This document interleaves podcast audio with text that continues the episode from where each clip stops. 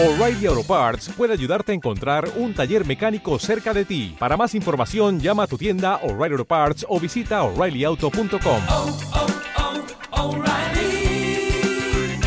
oh, Parts. Turismo y Emprendedores, episodio 15 con Marcos Cartagena de Descubriendo Japón.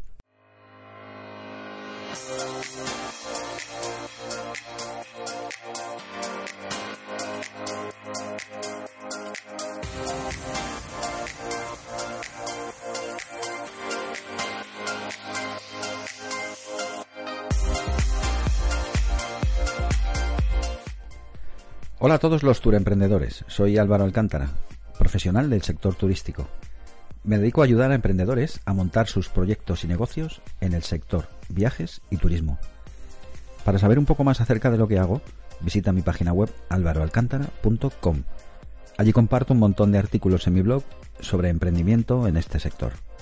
Si te suscribes a mi web, te envío por mail los dos primeros capítulos de mi libro Vivir de los viajes. Así aprenderás todas las claves básicas del sector de los viajes.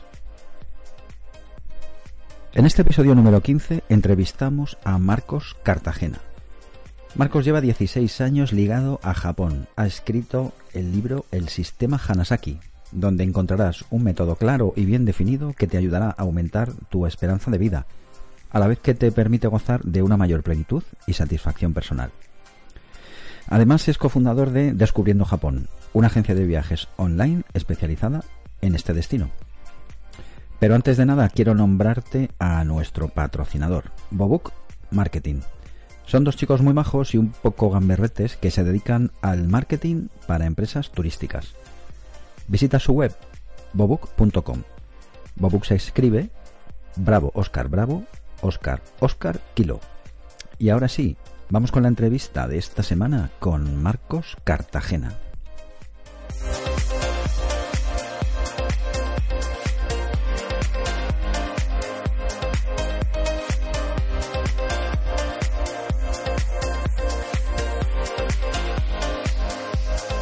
Bueno, pues hoy tenemos con nosotros a una persona que para mí muy especial. Eh, primero, lo considero ya buen amigo eh, y aparte, para mí es una persona de referencia dentro del, sector por el tipo de negocio que tiene ahora, por la trayectoria profesional, por cómo ha ido avanzando su vida.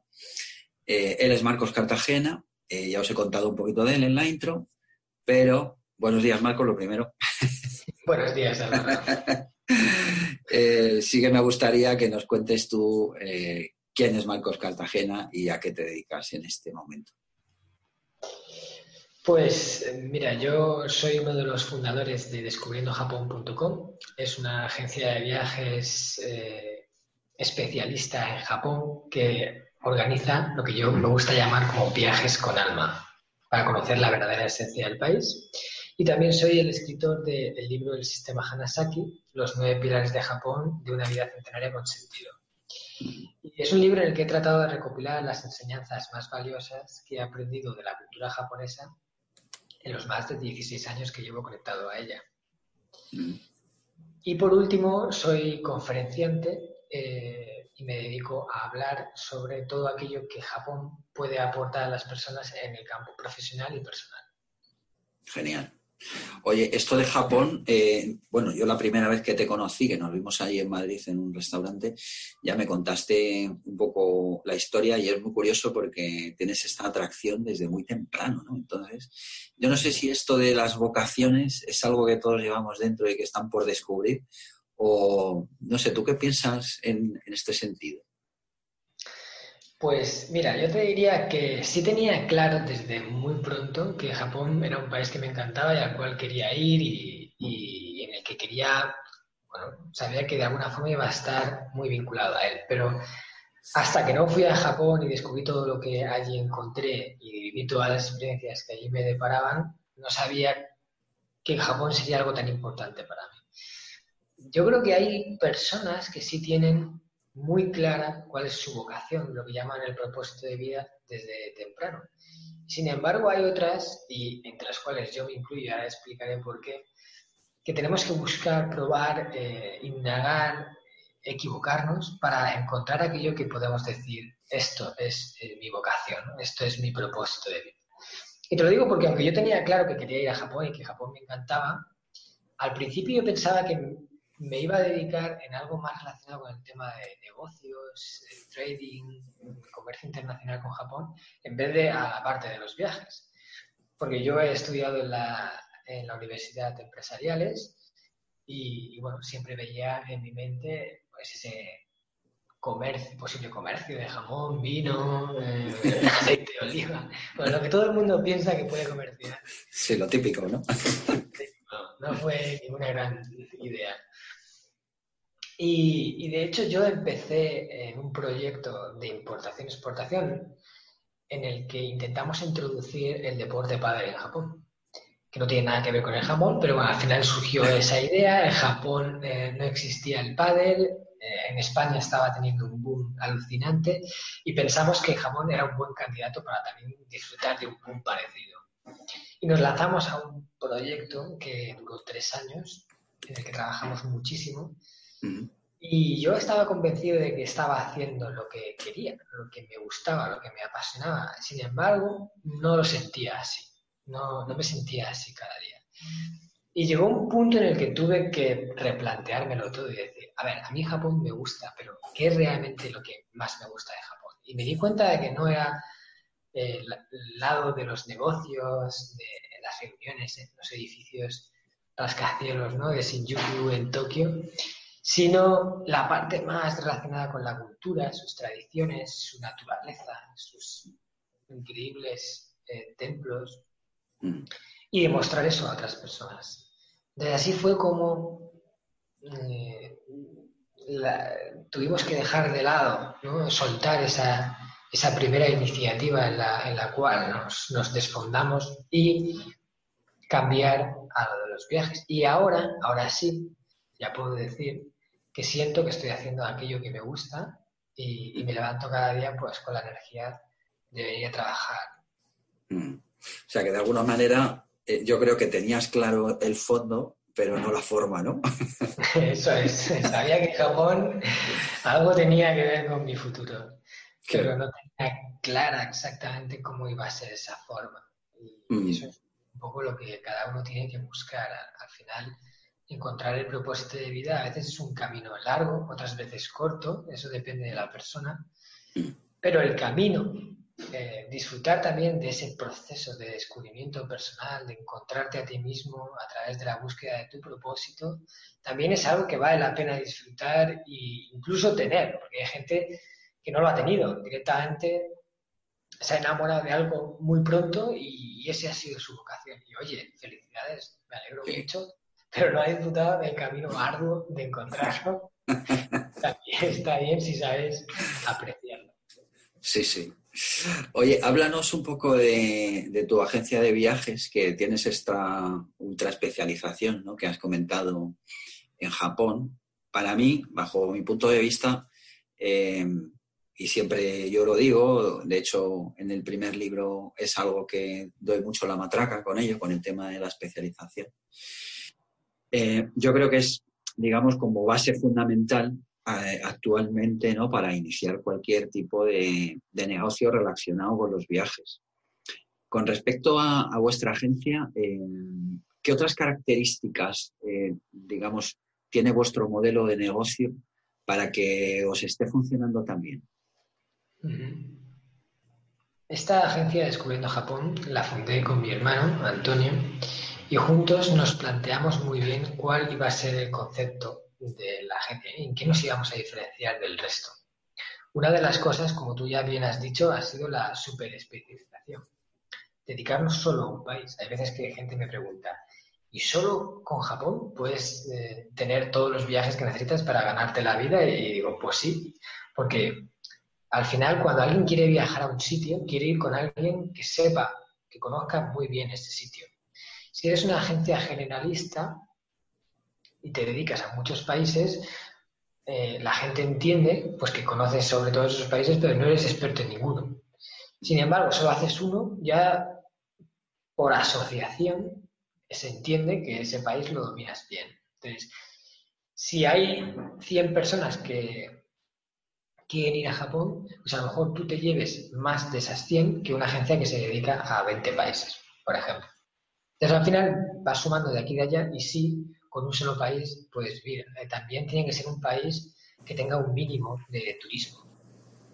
Si tú te dedicas al público de España o, o, llevar eh, gente de Inglaterra a otro país, pues ¿dónde van los ingleses? Porque si vas a hacer una agencia en un país remoto, eh, con un público pequeño que apenas va, entonces lo tienes más complicado. Japón ahora mismo es un país que, bueno, mucha gente quiere visitarlo, tiene muy buena valoración para el turismo y en ese sentido nos, nos funciona muy bien. Luego, aparte de eso, yo hay dos cosas que, creo que hacen que nuestra agencia esté funcionando como está funcionando, ¿vale? Porque hemos ido duplicando el número de viajes de año, en año. Empezamos hace cuatro años y de aquellos dos primeros viajes que montamos, ahora estamos por 22. O sea que fíjate la diferencia. 22 viajes anuales. Yo diría que tener un producto con alma, un producto con alma. ¿Qué significa esto?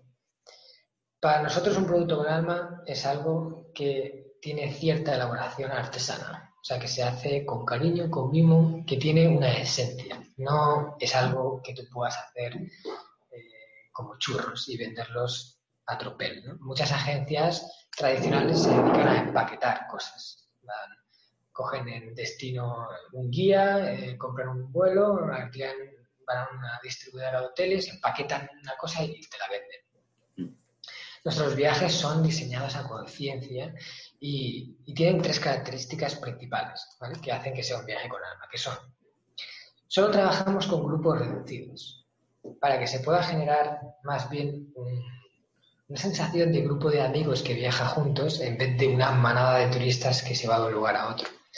Ya cada vez las personas están cansadas de esa agencia tradicional en la que meten un autobús a 50 personas y va un guía con una banderita y tú te sientes más como una oveja en un rebaño que como un viajero que está descubriendo un país. Mm.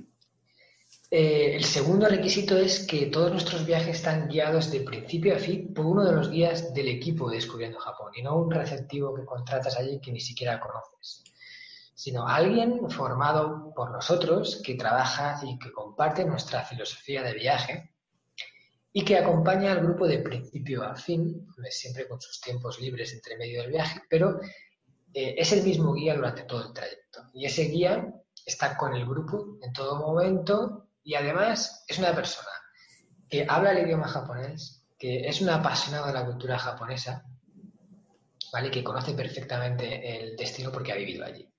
Entonces, como que te lo mostrar alguien desde dentro, ¿no? ¿Alguna vez has tenido un amigo al que has ido a visitar un país y te ha mostrado cosas que dices, ostras, yo jamás podría haber encontrado esto por mi cuenta? Claro, claro. Si te lo muestra, ¿no? Con, ese cariño, esa cercanía, ¿no? Claro, y todos pensamos que esa es una de las mejores formas de viajar. Tener a alguien allí que te lo enseñe desde dentro. Pues eso es un poco lo que nosotros queremos hacer con nuestros viajes.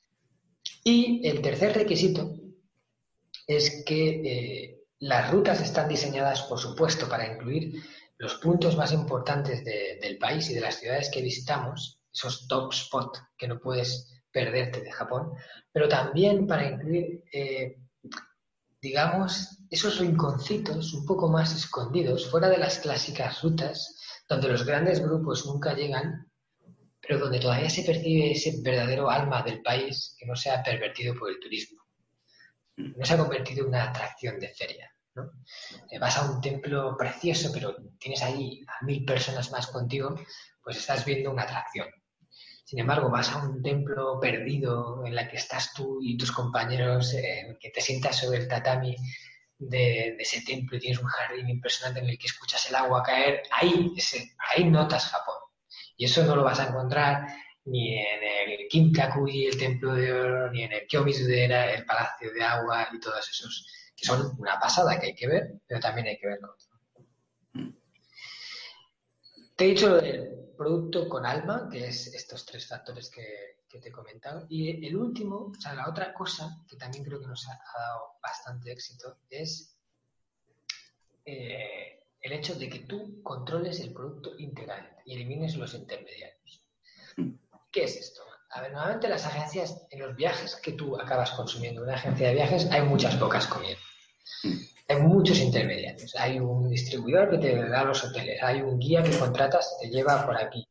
Hay un eh, consolidador de vuelos que te vende los vuelos. Luego hay alguien que te, que te cobra por en medio y al final van cobrando y cobrando y cobrando, el precio aumenta y el margen disminuye para la agencia que distribuye. Sin embargo, nosotros trabajamos el producto de forma íntegra. Quiere decir, negociamos el precio directamente con el hotel y, los descuentos que conseguimos los conseguimos con el hotel, no con el distribuidor al que le compramos el hotel. El guía es de nuestro equipo, formado por nosotros y contratado por nosotros. Eh, al final sale mucho más a cuenta tener una persona que envías para cinco o seis viajes que contratar uno ahora, otro receptivo aquí, que te cobra más caro. Y en definitiva, manejar lo máximo posible el producto para que tú seas quien al final acabe llevándose eh, el margen que da ese viaje. Entonces, con menos viajes tienes más beneficio que una agencia a lo mejor normal, que para poder tener el mismo beneficio que tú tiene que vender muchas más plazas, porque por cada plaza saca menos.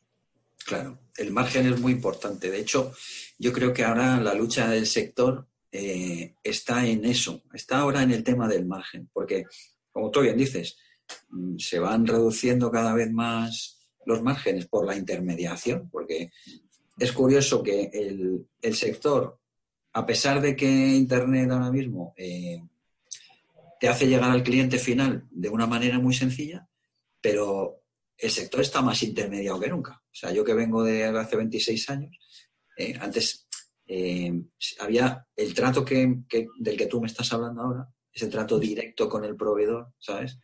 Es el que había hace 26 años. Eh, ahora mismo lo normal es que para la compra de un hotel a través de un banco de camas, vamos a decirlo por, por decir un ejemplo, tengas mínimo dos proveedores por medio, que como tú dices, claro, al final van incrementando un poco su margen para, para sobrevivir.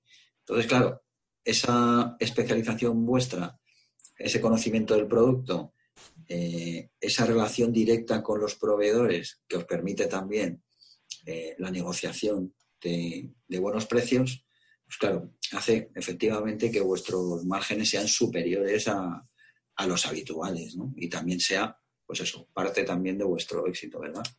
Mm, Claro, y para poder hacer esto la especialización es fundamental porque si tú te dedicas a muchos países, tienes que negociar con hoteles de, de 10 países con, para este viaje, para el otro, al final es muy difícil llegar a la confianza con cada proveedor de, de decir, mira, yo te estoy comprando, te voy a seguir comprando, soy un buen cliente, te pago bien eh, y, a cambio, pues tú me das una serie de facilidades. Pero cuando te dedicas a un solo país, eh, estás concentrado en ese país, estás siempre pensando en ese país, en, en cómo mejorarlo, en a quién conoces, eh, en, en este hotel, cuando ya has ido varias veces, un día te plantas ahí y le dices, mira, mm, yo creo que soy un buen cliente y qué podemos hacer ¿no? en el futuro juntos. Pero eso te lo da que tú te centres en algo, que pongas el foco en eso. Puedes sacar luego muchos más márgenes Mm. de cada viaje haciéndolo así. Muy bien. Oye, al principio, bueno, has- nos has hablado de, de tu libro, eh, El sistema Hanasaki, que yo lo leí y la verdad que me parece un grandísimo aporte de valor. Se lo recomiendo a todo el mundo. De hecho, lo, bueno, lo pondré en las notas del podcast, ¿vale? Para que la gente lo, lo pueda comprar. Eh, cuéntanos un poco qué te ha aportado el libro, o sea, cómo cambió tu carrera profesional a partir de la publicación de este libro. ¿Qué cambios ha generado para ti? ¿Qué ha supuesto para ti? Cuéntanos un poco. El libro realmente no ha cambiado mi vida de una forma muy significativa, ¿no? de algo que digas, ostras, que ha sido un antes y un después. Es algo que va progresivamente, eh, pero un libro sí que es verdad que te- tiene muchos beneficios. Un libro, por ejemplo, te da reconocimiento y te da, eh, te posiciona como un experto en la materia. Si tú eh, tienes una agencia de viajes y tienes un libro publicado que está vendiéndose bien, que llega por la cuarta edición, como es el caso del sistema Hanasaki, y que tiene cierta repercusión, buena crítica, eso automáticamente eleva tu nivel de experto en el tema. Si una agencia que además uno de los fundadores ha publicado un libro sobre Japón y, solo se dedican a Japón, tienen que conocerlo mucho más. Da confianza a un cliente cuando entra en nuestra web y a lo mejor entra en la pestaña del libro, eh, dice, ostras, estos tíos manejan. Mm. Luego, eh, tener el libro te da reconocimiento, digamos que hace que la gente eh, tenga las orejas más abiertas para lo que vas a decir porque precisamente por eso te consideran más experto. Y en mi caso, a la hora de ser conferenciante, mucho más, porque el conferenciante es una persona que va a hablar a un público grande. ¿Y por qué todas esas personas van a dedicar su tiempo en escuchar al conferenciante que viene? Tienes que tener un background que, que interese y tener un libro publicado es parte de ese background. O sea que la, autoridad es algo muy importante ¿no? Con la, cuando publicas. Yo también lo, lo, vi así cuando publiqué el primer libro. Mm, o sea, no, no me imaginaba que aquello me iba a situar en un nivel de autoridad tan alto. O sea, yo por lo menos no tenía la conciencia de que aquello que yo estaba escribiendo eh, le iba a servir a tantísima gente. Al final, esto de escribir libros, como digo yo, es un regalo que le hacemos al planeta, porque por el precio que cuesta, todo el valor que estás aportando, vamos, deberíamos estar diez veces más. ¿no? Todos los que hemos publicado por editorial, eh, bueno, tenemos un margen muy pequeñito por cada libro vendido, y a no ser que seas mm, una persona que vende un millón de copias o una cosa así, que te haces un bestseller, pero un bestseller de verdad, ¿no? No, de los que venden 10.000 libros, sino de los que venden un millón ahí sí, con poco margen que tengas, eh, sacas mucho rendimiento. Pero un libro, eh, el negocio del libro no está en las ventas que hagas, en el dinero que ganes del libro, es un pequeño plus. Mm. El negocio está en cómo tú luego le sacas partido al hecho de, tener un libro y, qué te viene a raíz de él. Porque sí que a raíz del libro pues me han surgido oportunidades, oportunidades nuevas que, que no habrían surgido de otra forma, gente que me ha querido entrevistar, que luego al final da lugar a una colaboración. Te abre muchas puertas. Es como, es un movimiento muy grande que generas, porque el libro es un elemento de difusión que, llega, pues, con suerte a miles de personas. No sabes, a raíz de esas personas a las que llegas, qué vienen. De hecho, este podcast un poco viene también gracias al libro. Sí. Eh, otras colaboraciones que me ha surgido, una, ponencia que, voy, que es posible que vaya a hacer en Barcelona para un par de institutos, eh, me ha venido a raíz del libro y cosas así. Entonces, yo lo veo muy positivo. Eso sí, tienes que tener algo que, realmente esté aportando, ¿no? No que sea un libro de relleno. Sí, mensaje bueno, ¿no? Mm. Claro. ¿Se lo recomendarías a, cualquiera que, digamos, eh, quiera tener o poner en marcha un negocio parecido al tuyo, digamos, con un nivel alto de especialización y demás, ¿tú se lo recomendarías? Pues sin duda tener un libro le ayudaría. Mm. Aún así no es un requisito fundamental. Yo he estado funcionando y funcionando muy bien sin libro y el libro se ha publicado cuando ya estábamos disfrutando de, de unos buenos números, unas buenas cifras tenerlo ayuda, pero yo prefiero centrarme en lo importante. Y si vas a montar una agencia, lo importante no es el libro, lo importante es montar la agencia y hacer las cosas bien, tener un buen producto. hay otras cosas antes que eso. El libro lo veo más como un complemento. ¿no? no si las, las prioridades, no haría primero el libro Pero bueno, si lo tienes, ahí hay un tema que te va a ayudar. Claro. ¿Qué le recomendarías tú a toda esta gente? ¿no? Eh, bueno, aparte de los de los eh, tips que has dado, eh, un poco en, función o en relación a tu propia agencia y a, tu propio negocio. ¿Qué otros consejos les podríamos dar a la gente que está empezando, que tiene una idea, un proyecto, está empezando a pensar si ponerlo en marcha o no, si tirarse a la piscina, como solemos decir, que quiere emprender? ¿Tú qué le dirías? Un consejo. Yo con toda mi experiencia de descubriendo Japón me he dado cuenta y estoy convencido de que lo que eh, nosotros hemos hecho con Japón se puede hacer en prácticamente cualquier país que tenga un mínimo de interés por el público. ¿vale? Como he comentado antes, que sea un, destino al que la gente vaya. Eh, nosotros hemos creado un modelo de negocio, creemos que un poco diferente a lo que hay ahora, con ciertas similitudes, pero también con muchas diferencias, que es eh, relativamente fácilmente reprodu- reproducible en cualquier otro país. Es importante tener en cuenta que cada país tiene sus peculiaridades. Japón las tiene y Canadá tiene las suyas, Australia tiene las suyas, Italia tiene las suyas y tienes que conocerlas para adaptarte a ellas y adaptar el modelo de negocio a eso. No, no puedes aplicarlo 100% tal cual en otro país. Y de hecho es una de las cosas en las que estamos ahora trabajando en Descubriendo Japón, la posibilidad de ofrecer eh, un programa de, mentoría para personas que quieran montar su propia agencia usando nuestro modelo de negocio con todo nuestro know-how en otro país. ¿vale? Pero para aquellos que ya lo estén intentando o que, o que lo tengan en mente y lo vayan, se vayan a lanzar por su cuenta, yo le daría tres recomendaciones principales que creo que les pueden ayudar, que además son cosas que nosotros hemos aprendido después y que les hubiéramos sabido antes hubiera sido mucho mejor. La primera es que si tú vas a montar una agencia de viajes a un país eh, como nosotros único, especializado en, por ejemplo, vamos a poner que la vas a montar a Australia, ¿no? Descubriendo Australia, o como la quieres llamar. Yo te recomendaría que lo hicieras con un socio. O sea, que no estuvieras tú solo. Porque cuando estás tú solo, y tú además al principio eres el guía, yo al principio hacía todos los viajes ¿no? junto con mi hermano, pero al principio principalmente estaba yo haciendo los viajes. Y él me ayudaba en, en otros temas. ¿Y qué pasa si yo de repente me lesiono o no puedo ir a un viaje poco antes del viaje? Y tengo ya un grupo vendido que se van a ir a Japón y yo soy el guía que les va a llevar, confían en mí para ir y de repente yo no puedo. O sea, estás tú solo y algo ocurre, entonces estás vendido y todo tu proyecto se puede venir abajo en una vez. Sin embargo, si tú estás con un socio que también puede replicar esos viajes,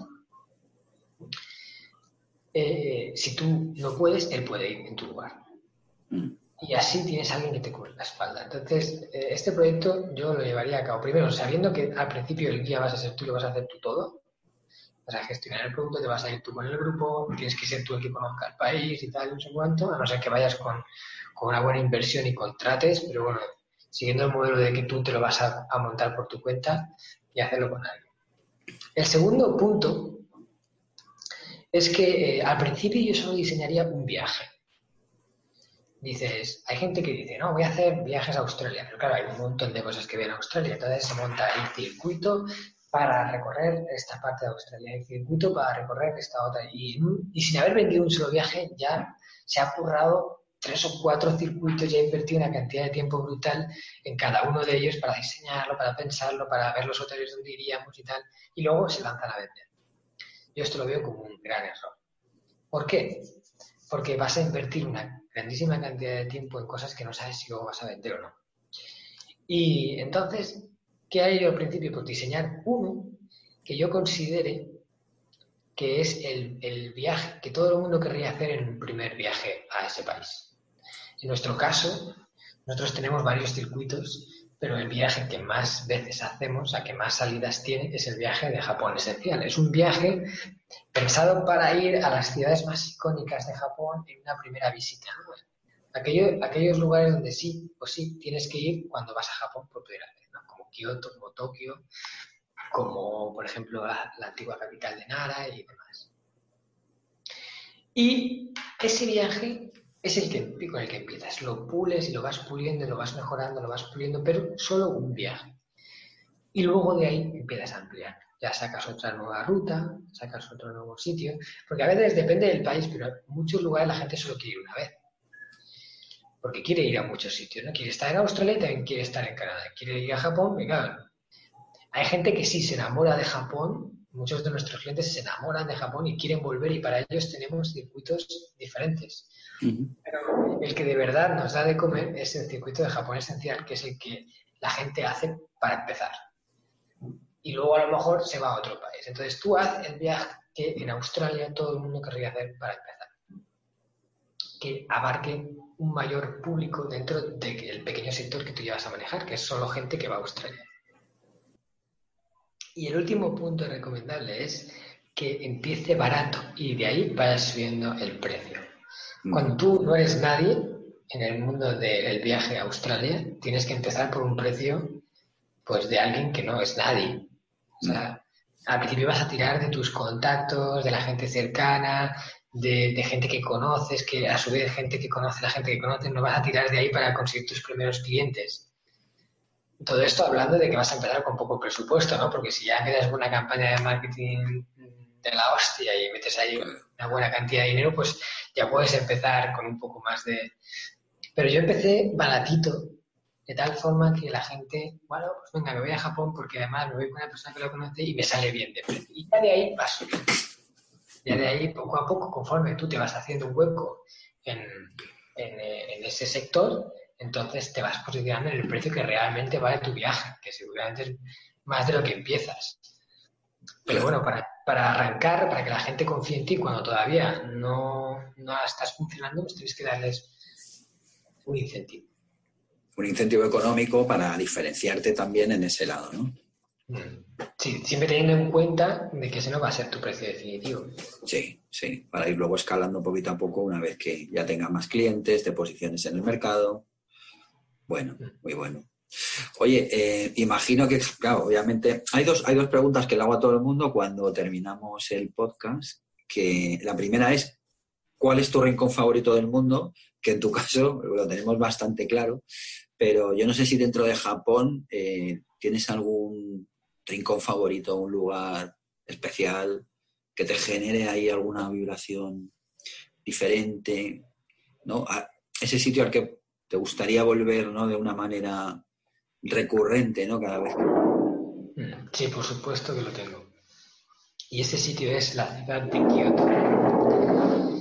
Yo he vivido en Kioto un año y medio más o menos y, lo que encontré allí me dejó enamorado totalmente. es una ciudad eh, tranquila, en la que puedes ir en bici a cualquier lado, que tiene lugares de naturaleza impresionantes que tienen un montón de templos y, sitios totalmente desconocidos y que para conocer bien tienes que pasar allí tiempo. De hecho, ese es uno de los motivos por los cuales nuestro viaje, la parte de Kioto, de Japón esencial, es bastante amplia en comparación con otros tours. Nosotros dedicamos allí cuatro días completos a Kioto que en un tour a Japón hay gente que haya visto viajes a Japón en otras agencias que cada día están en una ciudad. Sí, sí. Eh, visitan nueve ciudades y están nueve días. Y dices, ¿cómo lo hacen? ¿no? Llegan, salen de la estación y dicen, hola chicos, esto es Kioto. Siguiente ciudad. Kioto para verla bien necesitas dedicarle tiempo y yo cada vez que puedo pues voy a Japón y me quedo a lo mejor una semanita más y me alquilo una bicicleta y me paso la semana yendo a mis lugares favoritos de Kioto, a esos templos perdidos que poca gente conoce. Qué bueno. Y, que son una pasada. Es curioso porque hace unas semanas le hice una entrevista a, a Nerea, Nerea Panera, que ella tiene una agencia de viajes especializada en turismo de salud. Y cuando le hice esta pregunta, me dijo exactamente lo que tú que era Kioto, su destino. Dice, es que fue cuando, cuando llegué a esta ciudad, dice, de repente me sentí como en casa. O sea, como que la ciudad me acogía de una manera natural. ¿eh? Sí, sí, sí. debe tener algo mágico, ¿no? De hecho, nuestros viajeros, cuando termina el viaje, la parte que más le ha gustado del viaje siempre es Kioto y la gente en Kioto se siente, es una ciudad muy cómoda, muy fácil de llegar a cualquier lado, todo muy sencillo. Qué bueno. Qué bueno. Oye, Marcos, recomiéndanos algún libro em, que te haya marcado a nivel personal o profesional que le podamos recomendar a nuestros tour emprendedores. Yo te voy a recomendar dos libros, uno para el, el campo profesional y otro para el campo personal, que a mí especialmente me han, me han impactado. Genial. Uno es, eh, en el campo profesional, el libro de, que es un clásico y no voy a desvelar nada nuevo, pero es el de los siete hábitos de la gente altamente eficiente. Yo cuando leí ese Stephen Covey libro... es, ¿no?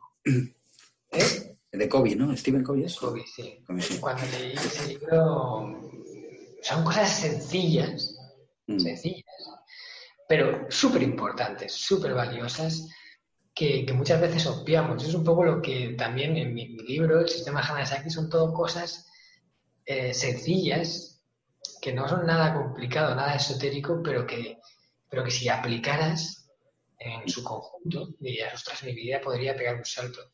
Pues yo percibí lo mismo con Kobe, eh, esos pilares, ¿no?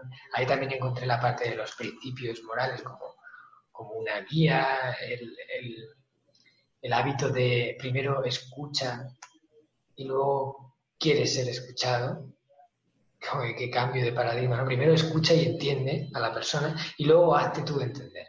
Porque vas a poderte hacer de entender mucho más fácil si conoces bien, bien su perspectiva. A veces hablamos sin escuchar a los demás y queremos dar nuestro punto de vista. Sí. Pero es primero escucha al otro y luego tú haz que te escuchen. Y el otro libro es un libro que a mí me parece también alucinante, de estos que te marcan.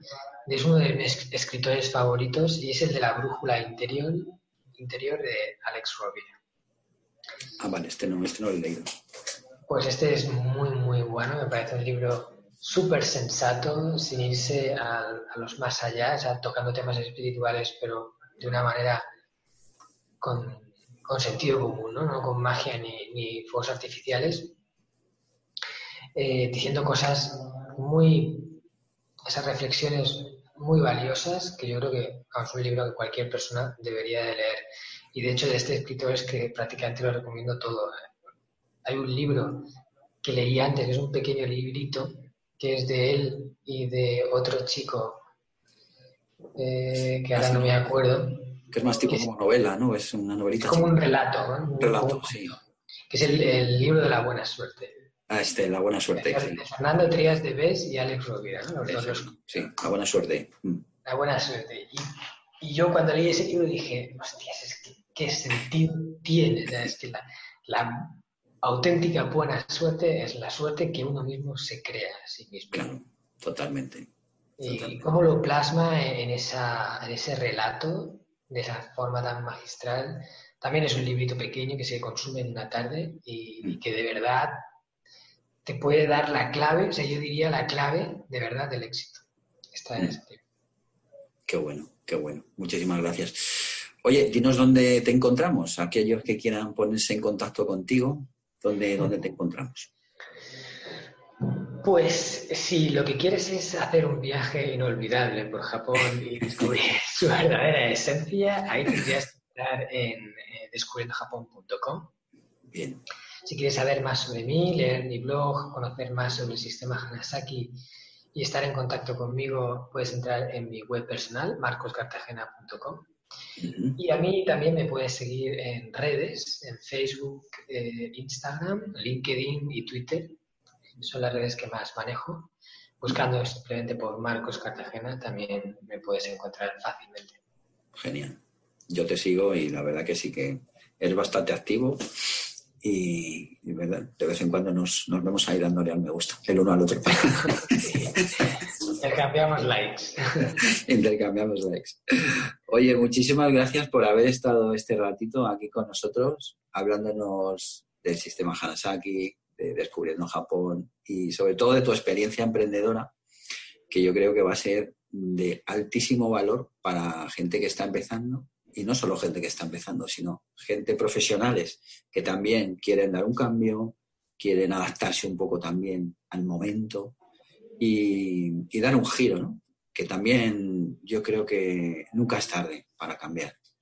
Así que, oye, muchísimas gracias por venir a, a este podcast, a Turismo y Emprendedores. Y por supuesto que estás invitado a venir cuando quieras, que ya sabes que esta es tu casa. Muchas gracias. Ha sido un placer hacer la entrevista contigo y, y, bueno, solo espero que la gente que la escuche pueda llevarse alguna idea, aunque solo sea una idea válida que, que le ayude en su situación, tanto personal como profesionalmente. Claro que sí. Pues nos vemos prontito, Marcos. Que te recuperes de tu pie, que sé que andas ahí. Sí, he sufrido el clásico mal del verano. Luego lo miré por internet y es así como lo llaman. y es cuando vas descalzo ya. por ahí. Ya ves que me encanta ir descalzo por casa y te, y te pegas contra, Contra una silla, una esquina. te haces polvo el pie o el dedo, o en mi caso el dedo meñique. Y bueno, por lo visto tiene su tiempo. Ya llevo 10 días y me han dicho que me queda un mes hasta que todo vuelva a la normalidad. Pero bueno, son cositas de Lorena. Sí, del día a día. Muy bien. Pues nada, que te mejores entonces, ¿vale? Muchas gracias, Álvaro. Un abrazo fuerte. Un abrazo. Hasta ahora.